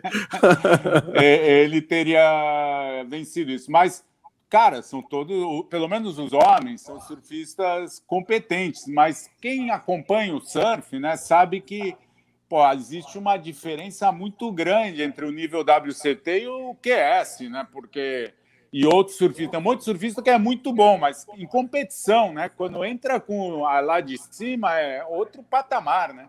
Então são caras que, fora o Ziquilau que teria ganhado, não, nunca chegaram lá. Não estou falando que são, ainda vou eu falar que eles são, não são bons surfistas, não, né? Porque, mas não são nível CT, né? E, então eles não é. poderiam ser os The Ultimate Surfers. Enfim, de é, né? qualquer jeito, eu acho que a gente não pode expor para para o mundo, para né, que os, o, surf, o surf hoje é numa piscina, gente, não tem como, né? Então a gente está desvirtuando o esporte, a raiz, a árvore não pode ficar sem raiz, ela vai cair um dia. É, o, o então, não dá nem para é, falar que o esporte está evoluindo, né? Ele está mutando, está tá então, se mutando, né? Então isso é uma coisa muito errada da WSL. Essa final em Tress não tem, não, eu não, ah, tem gente que fala, ah, mas os surfistas sabiam que ia ser assim. Até onde eu sei, de bastidores, também posso ter tido a informação errada, eles votaram contra, mas a WSL falou, não, vai ser assim e pronto. Então o cara então... desiste da carreira porque ele não gosta da, da regra? Não, claro pode, que não. Ele, ele, tem que ir, mas é, o, o Medina, ele está sendo muito corajoso e, e e ele está deixando a opinião dele clara, né? Mas ele está lá, ele quer ganhar e ele quer é. ser o, o, tricampeão mundial, mas ele não concorda e está com Sim. razão. Agora, os próprios surfistas têm medo de se manifestar contra a WSL, porque a gente sabe que o surf é, é falido, Normal, né? o esporte é falido. É. Então a WSL põe o dinheiro, que se não puser, quem vai pôr, né? Então espera aí. Exatamente. Não nada que de repente os caras não põem, mas é... Tem que cair o prédio para você construir uma outra casa, um outro negócio bacana em cima. Eu é, tem um. Não tem é, resposta para isso. O próprio Bob Martinez, né? Quem acompanhou, ele era um cara que não comia muita coisa do, né, de ninguém. Ele era muito vo, né, se expressava e falava mesmo. Acabou que ele se desvinculou, saiu e não compete mais profissionalmente, claro talvez pela idade ou pelo surf que hoje em dia está, ele talvez não estaria no, no, no, tour, mas ele saiu do tour, acho que por problemas relacionados a isso, que ele se expressava muito, realmente falava o que queria falar, e se não concordava, falava mesmo. Agora, eu não sei se tu sabe, o Adrian, e aí fica aqui para audiência, para quem não assistiu alguns dos episódios, ih, brother, o cara Perdeu o telefone, acabou a bateria, gente. Você acredita? No meio da entrevista. Sumiu a sumiu a sumiu a câmera do Adrian Cogin. Vamos ver se ele volta. Mas o que eu estava falando aqui era que pô, o Bob Martins sempre foi muito né, ativo né, em falar, em, em se expressar contra a WSL. E aí, cara, ele, ele também é, o próprio Sani Garcia sempre foi bem expressivo, né? É, na opinião dele e tal. E, cara, eu acho que normal a gente ter né, os surfistas que fazem parte da WSL, cara, né, ser politicamente correto. E, e, claro que existe um sindicato, né? Quem acompanha aqui o canal viu, quem não viu pode ver a entrevista com com Christian Bezerra, né? que é o representante do sindicato deles, né? Então, assim, eu acho que é um pouco assim chato, né, e arriscado. E talvez, por exemplo, hoje em dia o surfista tem um manager, o surfista trabalha com uma equipe. Às vezes não é legal o surfista se posicionar como, cara, assim, como Adrian Cogin voltou, gente. O que aconteceu? Acabou, acabou a bateria, Adrian? Não, foi alguma coisa do aplicativo, cara, porque... Tá com quantos por cento aí no telefone? Cara, eu nem, eu nem verifiquei, foi tá, tudo bem. porque depois ele voltou, pediu para entrar, então, gente, aquele processo de novo. Episódio 7 do Ventila continua com o Adrian Cogin, eu tentei segurar a audiência aqui, na verdade a audiência aumentou, Adrian, a gente está ao vivo aqui, você saiu, a audiência aumentou, meu irmão, tô brincando. Ah, então... Então, tchau. Mas, tchau, né? Pô, não, não. Agora que a gente estava entrando no, no, no, assunto importante, eu queria falar o seguinte, Adrian, que eu estava falando aqui para a audiência. Às vezes, cara, por exemplo, não sei se você acompanhou os podcasts antigos aqui do Ventila, mas eu fiz a entrevista com o Christian Bezerra. Se você não viu essa entrevista, alguém não eu viu? Vi, eu vi. Eu dá uma olhada, ele é o representante dos, do, dos surfistas. E, assim, entrando na mente do surfista que o salário é pago pela empresa WSL, tá? Eu acho que é mais fácil ele tomar uma posição junto do sindicato, né? E, e chegar e falar, gente, a gente não quer essa etapa dessa forma. E a posição então. ser dentro do sindicato do que individual, sacou? E o que acontece? Na entrevista com o Christian, ele revelou que, cara, isso foi uma sugestão, uma ideia, algo vindo do cara, do dono da WSL, do cara que realmente banca a parada. E que ele, ele sugeriu isso como, cara, assim, em termos de espectador, é, de transmissão, por exemplo, todo mundo vai querer transmitir ou anunciar na etapa final, naquele momento, ver quem vai ser o campeão do título, entendeu? Foi uma estratégia de marketing que ele criou achando que, que nem no futebol americano, um Super Bowl, um, um coisa, e que ele pediu e, e, e, meio que botou o foot down dele, né? Botou assim, não, cara, vai ser dessa forma, vamos fazer essa experiência, por favor, é, é, acreditem, entendeu? É, mas eu então, acho assim, que eu entendi, você, você quer comentar isso quando você. Não, assim, o que eu acho assim, é, é chato, principalmente se o Medina, nesse caso, agora, esse ano, que dominou a parada, o cara nítido, foi um campeão mundial disparado. Cara, o cara vai ter que surfar contra os outros, brother. O cara já ganhou o título, entendeu?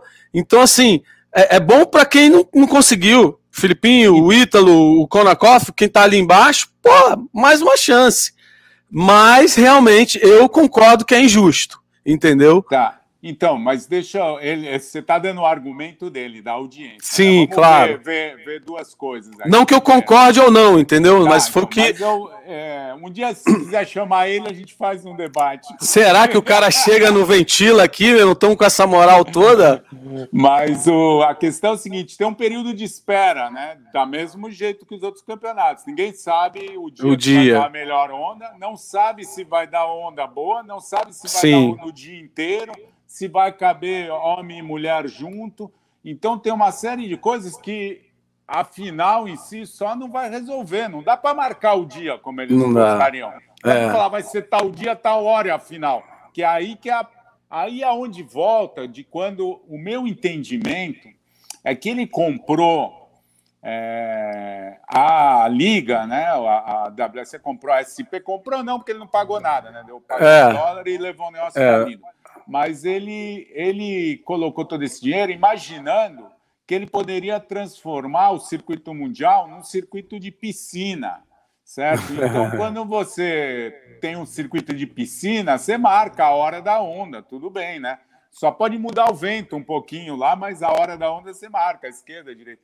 Ele comprou esse circuito de piscina, ele pensou que essa piscina também ele ia vender para o mundo inteiro, ele pensou que essa piscina ia para a Olimpíada, e tudo isso deu errado. Quer dizer, ele não está com uma trajetória. E olha eu aqui falando de um bilionário, um quebrado, né? O cara, então eu estou querendo ensinar ele o que fazer. Cara, a galera é muito abusada, né, cara? Mas Brasileiro é eu, é abusado, né, cara? Quebrando a minha cara na vida ou não, e eu sempre tive a minha opinião. Então eu estou dando claro. a minha opinião. Eu acho que ele está errando nesse negócio, ele está errando. Eu acho que tem muita coisa errada no surf em termos de marketing. Eu acho que a gente não está é, conseguindo. E, aliás, acho que o, o, objetivo do surf nunca devia ser esse mainstream, passar lá para não sei quem no meio dos Estados Unidos ver. Acho que a gente tinha que fortalecer dentro de quem gosta, de quem é próximo do, do público, surf, né? do é. público. E é, nesse sentido que e eu acho que as marcas que apoiam o surf, elas apoiam pelo que ele era, não pelo que ele quer transformar. Sim, então, muito boa colocação. Não é uma é. coisa legal. Então, falar, ah, eu vou pôr meu, meu refrigerante ou minha cerveja numa piscina de onda. É quase igual pôr no estádio. No estádio eles já têm a, a Liga do Futebol, já tem Sim. o MMA, já, já tem a cerveja lá. Ele quer pôr a cerveja na praia, cara. Com aquela cultura de praia, com aquele, aquele astral que só a praia tem, entendeu? Que só o oceano te passa. E você quer tirar ao oceano e levar ele para a piscina, ou que é o Ultimate Surf. Então, você quer criar uma nova coisa e pegar esse cara que queria anunciar na praia, que ele anuncie na piscina. Você gosta de ir mais aonde? Eu era moleque, eu adorava ir para a piscina, mas eu preferia ir para a praia. É, né? É, o, já dizia o nosso amigo Pepe César, né? Quando ele escreveu o filme do Fabuloso, ele usou uma cara é um poeta, né? Ele usou, eu não lembro exatamente como é que era a colocação, mas ele falava assim: ele usou a colocação que era a seguinte: sal na sobrancelha, né? Ele usou isso, falou, pô, a primeira, depois que ele começou a ter sal na sobrancelha, ele usou essa, essa colocação. Então, assim, realmente é um, um, detalhe que tu, né, só o surfista sabe, tu fica lá horas no, na praia sem tomar uma água doce no corpo, tua sobrancelha fica dura de sal, né, cara? E, e, e o PP foi muito feliz nisso, é, um, é uma indicação de quem tá na praia, de quem tá no surf na praia então, todo dia, acontece eu vou, isso, eu né? vou fazer um... Aproveitar que você falou do PP, que para mim é um dos grandes gênios né, aí do, da Concordo. mídia, do surf, da comunicação, adoro ele de coração Podemos é, trazer ele para o Ventila, hein? Pô, Conversar com ele, hein? Então, é, ele escreveu muito, muitos anos atrás uma das matérias que eu considero das melhores que eu publiquei na Fluir, acho foi um ponto alto, que era sobre a, uma piscina de onda. Eu não vou lembrar agora as palavras, infelizmente não tem a revista aqui, podia até abrir, mas ele termina a matéria de uma maneira muito triste, né? Sobre o que, que seria a piscina de onda. Então parece que teria um velho sábio chorando na beira da piscina, uma imagem poética. Uma coisa que vou até resgatar e vale ser lida de novo, porque acho que tem muito a ver com isso. Então, é, agora é o surf quem está refutando a piscina, porque a pior audiência que existe é a da piscina, cara. A é gente, mesmo? É, é, a pior audiência que tem é a da piscina. Então ninguém acha legal assistir aquilo ali. É chato, é repetitivo, é no, no, não tem a, o apelo, né? E aí, ainda dentro disso, né, toda essa, vamos dizer, esse encaixotamento do surf, e aí eu acho que a gente, outras pessoas têm, têm a ver com isso tudo, nós que somos da mídia e tal, mas o surf também perdeu muito da rebeldia dele, né? Daquela de propor coisas novas. Então, então o surf virou uma coisa, tudo bem, todo mundo faz e, e a gente não faz mais nada errado, e não tem mais festa. E, e eu acho que tudo evolui, lógico, mas tudo tem que ter um equilíbrio. Eu acho que falta um pouco dessa sedução do, do surf, talvez um pouco do rock and roll que a gente deixou para trás, entendeu? Então, eu acho que tem uma série de coisas que ali não estão. É, e quando eles forçam para o lado. É, ah, tá, vamos fazer é, um discurso de meio ambiente. Também não é verdadeiro, cara. Eu acho que a gente, na vida, a gente tem que ser verdadeiro. Eu acho que a verdade ela prevalece em algum momento sempre, né? Você pode enganar por um bom tempo, mas uma hora a verdade vem à tona. Então eu, eu acho isso, acho que, que a gente não, não é bem representado pela WSL. Puta merda, nunca mais vou ser contratado pela WSL. É, cara, não sei, vai fazer o quê? Às vezes o cara vão, vão olhar isso e vai falar, pô, vamos fazer uma consultoria com esse cara, entendeu?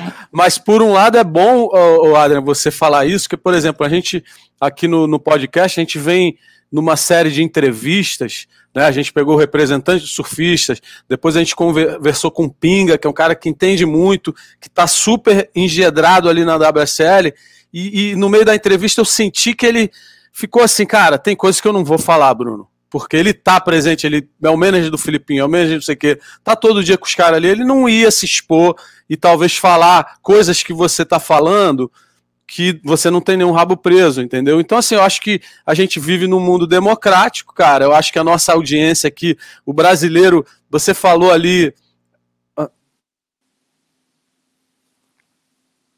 Ó, não estou escutando, caiu o som. E agora, tá ouvindo? Voltou, voltou. Tá. Então, assim, o brasileiro, você tava falando, teve uma hora que tu foi clássico esse momento. Cara, o cara é um bilionário, eu tô falando aqui o cara para fazer. Quem sou eu?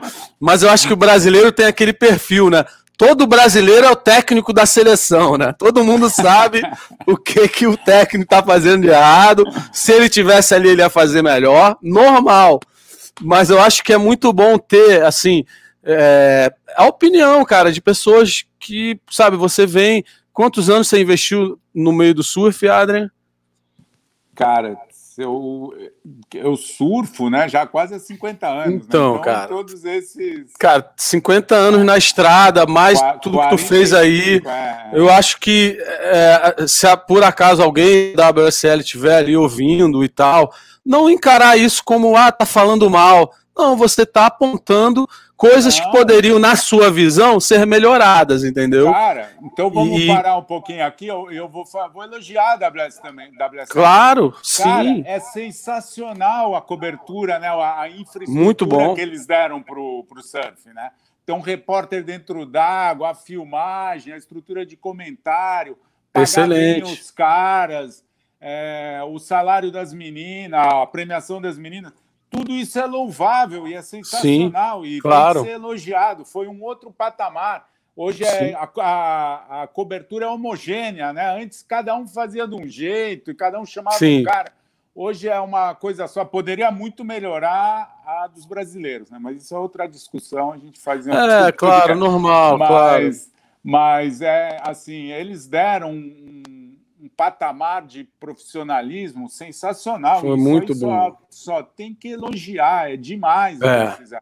E qualquer crítica que eu faça aqui, ela é construtiva, cara. Mesmo no momento que eu possa me exaltar, eu me exalto porque eu, é uma coisa que, que eu lido com paixão. Mas é, é uma, é assim, eu acho que a gente tem que criticar, saber. Eu também estou aberto a, a crítica, sempre vi a vida inteira, você tem que escutar, você tem que entender que é para o bem. Eu quero que a WSL dê certo, cara. Eu acho que eles Sim, acho que está dando, cara. De pegar os brasileiros e tornar eles ídolos mundiais, já que, já que os americanos não estão ganhando, né? Então não estão servindo para eles nesse sentido. Ah, não tem nenhum americano ganhando.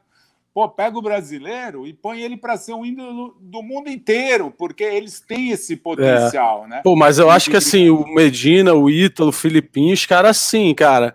O Ítalo aqui no Hawaii, tu vê processo, apoio é. do pô, Johnny Boy Gomes publicamente na mídia social apoiando meu filho, é meu não sei o quê.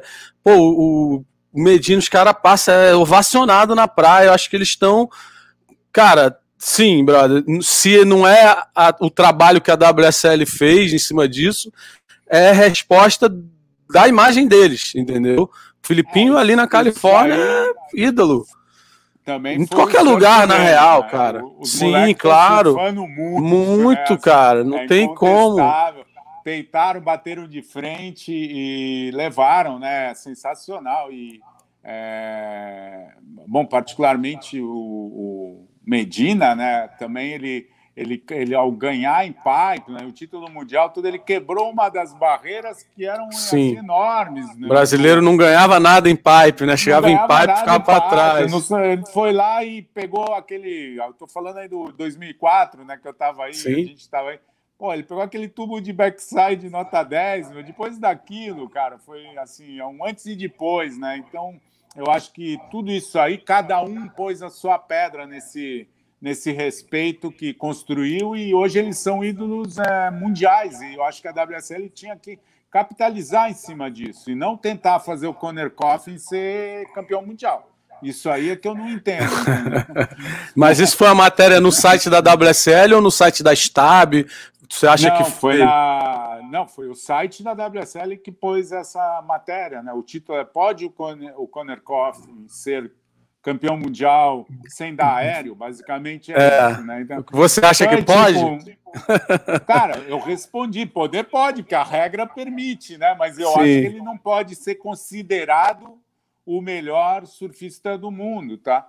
É, a minha energia vai acabar daqui a pouco. É, tá. Porque, deixa eu esclarecer uma coisa. Eu, cara, como apreciador do surf, eu adoro o surf de, de borda enterrada na água, que é inclusive o surf Sim. dele. Rail to rail. Ver, é. Eu acho que é assim, gosta até mais do que ver aéreo, entendeu? Vem uma fechadeira, o cara vai dar um voo, porque aquilo ali é tão distante, inclusive, do meu universo, entendeu? Porque aquilo ali é uma coisa de malabarista, né? Quase você está vendo você está vendo é. ginástica é. olímpica. Sim, muito Mas, bom. Só que isso aí é a regra. A regra é. fala que isso tem que ser valorizado. É esse que é o esporte. Então não sou eu dando minha opinião. Acho lindo o cara surfar de rail. É assim. Se tiver um campeonato mundial que surfar de rail ganha a maior nota, ele vai ser campeão mundial. Sim. Agora, o campeonato mundial não é esse. É assim, quem faz a coisa mais, dificu... mais difícil, né? mais mais inovadora, né? Esse é. é. o cara que é o campeão mundial. Então vamos seguir as regras que eles mesmos é. colocam. Bom, vamos, vamos aguardar. Para finalizar, antes de acabar a tua bateria, e se acabar a gente finaliza, né?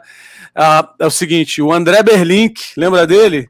Tá aqui ao vivo e tá perguntando que ele, ele ouviu você comentar. E, e o, o, André é um cara muito metódico, assim, né? Eu tenho conversado com ele, ele vai estar aqui no Ventila em breve conversando com a gente. Ele perguntou assim: Adrian, por favor, será que você pode falar que os por que você tinha comentado que o surf não contribui para o meio ambiente? Acho que não foi isso. Você falou que as campanhas que a WSL faz para o meio ambiente não parece ser muito, né, assim, é, que a WSL representa a gente, a gente tem culpa nisso também como surfistas, tá? O surf ele tem um histórico de chegar a muitos lugares e que eram intocados, né? Tinham até aquele ponto, e aí ele fomentar um crescimento ali que muitas vezes não cresceu de uma forma organizada, saudável, né? Então isso é e à medida que a gente tomou consciência disso, que hoje todo mundo tem a informação, o surf como indústria, né? Eu não estou falando mais assim a, a, instituições, né, no surf, né? Então as grandes marcas, a WSL, tudo tinha que ter ido para trás e fazer os necessários reparos e as campanhas. Eu vou falar um pouco da Fluir, né? Que eu tinha eu tive um embate com um deputado, que era o deputado do surf, não vou falar o nome, mas as pessoas sabem quem é que ele queria. É... Ele falava: não, olha, quando a gente discutia coisas, ele falava assim: eu dou verba para campeonatos, eu dou verba para as marcas fazerem campeonatos. Eu falava: legal isso. Só que eu acho que você tinha que dar verba para pôr esgoto na praia. Essa é a primeira verba que você tem que dar. Segundo, para a praia estar tá segura. Né? Então, o que, que adianta dar verba para fazer um campeonato no quebra-mar do Rio quando ele é feito no meio da merda? Eu não entendo. Tem que vir antes, não é a premiação do surfista profissional. Tem que vir o surfista normal poder surfar num lugar limpo, cara. Só que isso não dá visibilidade, porque ninguém sobe no palanque para se dar dinheiro para o esgoto, né? No campeonato, você sobe no palanque e fala: olha, dei o dinheiro, eu sou político, vota em mim. Mas na hora de limpar a praia, de deixar aquela praia limpa, como é o caso do Rio de Janeiro, né? como é o caso do litoral aqui em São Paulo, Maresias, tantas praias, que, pô, você vai, o Canto do Moreira tem um, um, riozinho, eu morei lá vários anos, tá? eu tive casa lá e morei, morei, residia, esse rio passava dentro de casa, dentro da minha casa, esse rio tem as placas, esse rio está contaminado, e ali tá várias das pessoas que estão ali entre, né, no, no, na praia de Maresias, no litoral norte do maior PIB brasileiro, a WSL é, já também é, Maresias, a Praia do Medina, tudo isso, e porra, a gente convive com isso numa boa. E aí o político quer dar dinheiro, a instituição quer dar dinheiro para o surfista profissional. O surfista profissional, ele já é um sortudo pelo que ele vive, o que ele tem e tal. Ele tinha que pegar parte desse dinheiro e dar de volta para a campanha. O Kelly Slater é um cara que, para mim, eu sempre cobrei, falei, ele foi falho com o tão alcance que ele teve ele hoje tem lá algumas ações que ele faz para o meio ambiente e tudo, mas ele é uma campanha, uma causa que ele tinha que ter se engajado. Hoje a gente está vendo qual é a maior pressão que nós temos no mundo. É a pressão ambiental, cara. Carbono, é, é poluição. Então, aí o surfista tinha que ter muita voz nisso. Então, eu não sei se eu respondi o que o André Berlim perguntou, mas eu acho que a WSL, que os grandes surfistas, todos devem nisso. Eu, enquanto eu tive à frente da Fluir, se forem procurar lá nas, nas pautas e, e nos editoriais, eu sempre tentei tocar nesse assunto, levantar essa bola, mas é o que eu podia fazer dentro da minha área. E aí eu faço no meu dia a dia. Eu acho que todo mundo tem aquela coisa de fazer no dia a dia. Agora, é quem é grande pode fazer uma coisa de alcance maior. Então, o surfista ele pode agir na praia dele, né? Na praia que ele quando ele for para Bali, Bali hoje é uma vergonha, né? A situação ambiental de Bali. E o surfista tem a ver com tudo que aconteceu com Bali. Aí é, é meio ambiente, é cultural, né? O surfista também foi a muitos lugares e introduziu hábitos não saudáveis, né? É, o André falou que a sua resposta foi excelente, bateu palminha. Obrigado, ah, então André. Tá Quantos por cento de bateria a gente tem ainda aí, Wagner? Tá piscando já? Cara, eu, a Esse... bateria eu não tô vendo aqui. Esse é surfista, vem é. para entrevista com o celular sem carregar. Não, 100%, nós estamos quanto tempo aqui? é verdade. Então é. é isso, cara. Vamos então encerrar. Já estamos a uma hora e meia batendo um papo. Foi Caraca. muito bom, Adrian. É, Você acho falou que, que tinha compromisso, vários... inclusive, agora, né? Não, mas... nem tenho, na verdade, mas aí. Ah, mais tarde, três da tarde. Ah, aqui são ah. uma da tarde ainda aqui. Mas, cara, eu só tenho a te agradecer, cara, você parar todo o seu dia a dia aí para vir aqui, trocar ideia com a gente e se expor assim, né? É, botar tua cara para jogo, né? Falar mesmo e não ter é, língua presa, né? Então, cara, cara, muito grato por isso. Eu sou um fã de tudo que você já fez pelo meio do surf. É, pô, a gente já trabalhou junto em várias coisas, assim. Então, para mim, e eu sempre te vi assim como o repórter, o cara que faz as entrevistas. E hoje eu estar tá aqui te entrevistando, entre aspas. Na verdade, não é uma entrevista, é um bate-papo, mas eu, eu tenho que te agradecer pela moral. É, espero e desejo muito sucesso em tudo aí. Pode falar. Não, eu que te agradeço, Bruno. Ao longo da vida e do surf, você falou o que que deixa, né, pra gente? Deixa a amizade, ter convivido, conhecido, trocado ideia com caras como você, que é sangue é bom, que ama o surf, que valoriza a é. família, que escolheu morar no Havaí, foi lá e morou, cara. Cara, não é fácil, um cara. Sensacional. Eu acompanhei, eu sei de quando você ia é trabalhar verdade. lá no no, no nas obras, no abacaxi. É isso aí. Em breve está saindo o filme, o documentário, Adria. Então, que sensacional. E parabéns pela foto do filho, todas, né? Mas a de Avalanches lá, que ele fotografou. É verdade. É... Pegou o bastão e saiu é... andando, né? Tá fazendo é, essa história aí é, no meio do surf. Eu, esses dias é, a gente fez um projeto junto com Canal Off, eu, Paulo Barcelos, uma galera, a gente fez um projeto sobre os da Ruiz. A gente está finalizando isso, em breve vai entrar no ar no canal off. É, é só sobre os Black Trunks, tá? E, e, uma entrevista falou isso, eu entrevistei o Macua, né? Eu falei, pô, Macua, não é muito fácil, pô, tu chegar ali em pipeline, tu é filho do Ed, todo mundo vai liberar tua onda, o nego vai liberar. Ele falou, meu irmão, Eu não quero ser o filho do Ed, eu quero fazer a minha história. Como assim? Eu nem gosto disso, meu irmão. Eu quero ir lá em Pipeline que os caras me respeitem porque eu sou uma cua, não porque o meu pai é o Ed. Então, assim, cara, é mais ou menos o que tu falou, cara. De repente o pessoal vê o Keali como, ah, tá o filho do Bruno, pô, não sei o que, é fácil para você ser fotógrafo, mas tem que fazer a foto, tem que produzir, tem que fazer teu nome, entendeu? Então, cara, legal você mencionar isso, cara. E o trabalho do moleque tá sensacional. É verdade. É. É, eu não queria que ele fosse fotógrafo de surf, na real, porque a gente já sabe que é uma carreira, assim, financeiramente, assim, meio. Cara, tu tem que, sei lá. Isso tá tudo no filme, gente. A gente tá finalizando esse filme, tô trabalhando no trailer, em breve a gente vai jogar aí. Se eu puder fazer uma pré-estreia em São Paulo, algum lugar, com certeza tu vai estar tá na VIP list ali. Se Deus demais. quiser.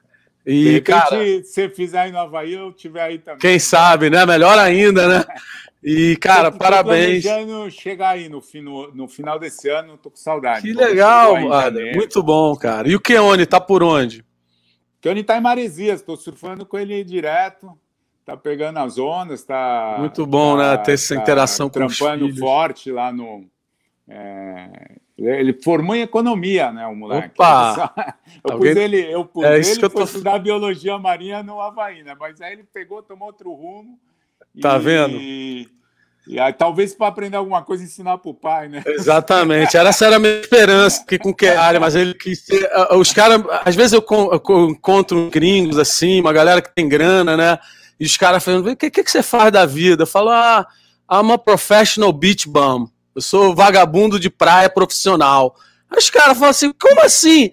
Não, eu sou fotógrafo de surf. As caras, ah, começa a rir, né?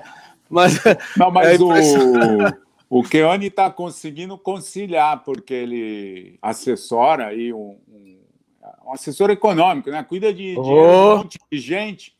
Quem tiver dinheiro. Eu tô aí na lista, um pouquinho que eu tenho, quem sabe a gente conversa com ele. É... Agora e... o dólar tá valendo. Consegue estar tá na praia ao mesmo tempo, então eu acho que ele. Eu acho que as tecnologias e o mundo atual está conciliando isso. E ele não deixa de ser um surfista é. fissurado e tudo. Então tem um pouco daquilo que a gente falou, né? Ainda mais em Maresias ali, que tem uma galera com grana, né? Aqui na América, o pessoal, os, os caras ricos mesmo, iam para reuniões de negócios durante um jogo de golfe, né? Já ouviu aquela expressão, né? Vamos let's é. talk business, play golf. Agora, quem sabe ele está faz, fazendo business e surfando, né? Com os caras, ó, quer investir teu dinheiro, quer não sei o quê, então parte do mar, do network, né? Tá Eu ali. acho que é por aí, por aí mesmo. Entendeu? Tá legal. É isso aí. Alguma Cara, recado, é, algumas últimas, últimas palavras? A gente está com uma hora e 27 minutos. Vamos encerrar com uma hora e trinta exato, cravado. Alguma últimas palavras? O... Não, é, eu já falei isso, né? Olha, nós surfistas, né, que somos né, abençoados, então acho que a gente tem que agradecer, tem que dar de volta, né? Particularmente a causa do meio ambiente. E, eu acho que, assim, cara, quem, quem surfa já é, já está recebendo muito, né? Então a gente falou de coisa econômica, mas continua surfando, cara. Ah, hoje eu vi assim uma coisa bacana que, a namorada do Keone, inclusive, postou, repostou, né? Que assim, o mar é, não é a gente que entra no mar, é o mar que entra na gente, entendeu? Então eu achei sensacional essa essa frase que alguém fez, porque vale para o surf também, não é a gente que entra, não é o surf que entra na gente, a gente é isso. Então vamos ser, é isso aí que eu deixo de, muito bom. Dá para fazer um bumper sticker, né? um, um adesivo e botar isso, uma camisa, um boné. Belas palavras, Adria. Muito obrigado. Finalizando aqui, então, episódio número 7 do Ventila. E a gente, eu estou deixando a curadoria para a galera do, os, os, entrevistados. A gente falou no Pepe César. Posso contactar o Pepe César e trazer ele aqui no Ventila para trocar uma ideia com ele, Adria? Cara, eu voto no PPC. É. Eu fiz uma matéria com ele no Surfer Jonah também, que é das melhores que eu já fiz. É, eu acho que aí, ó, se cada um der o seu voto, né? Cada um é para deixar uma recomendação. A ideia foi tua, mas o apoio. É, não, pode, pode dar mais uma ideia se tu quiser, de repente, alguém que você. Quem que você sentaria? Porque podcast, cara, a gente está uma hora e meia conversando. É aquele lance cara, que é uma mídia que tem vários, né? Mas eu acho que essa eu vou agora pertinho do post que eu fiz a semana passada, né? Tem Binho Nunes, cara. Traz um Binho, tá na lista. Tá Nossa. na lista, já foi contactado. Danilo, Grilo. Rodrigo Essa é a tua Silva, galera, né? Três caras que eu. A galera Roots, beleza, tá aqui na, mas, na lista então. Mas Obrigado. tem mais outros, né? Tem, lógico, é isso aí. Então, é Obrigado, irmão. Fica com Deus aí, um grande prazer. Ficaria mais duas horas aqui conversando contigo. Pô, Acho que a, a audiência também tá amarradona. Então é isso, mas a gente vai ter que terminar. Um grande abraço para quem é, acompanhou. Vai ficar na página do YouTube, depois a gente compartilha o link. É, aqui foi para poucos, para quem acessou ao vivo, viu ao vivo. Daqui a pouco o link sai no site Wave, sai em outros lugares. E é isso aí. Obrigado, Adrian. Fica valeu, com Deus. Valeu. Grande abraço. Aloha para todos. Aloha. Aloha. Valeu. End broadcast. Valeu. Vamos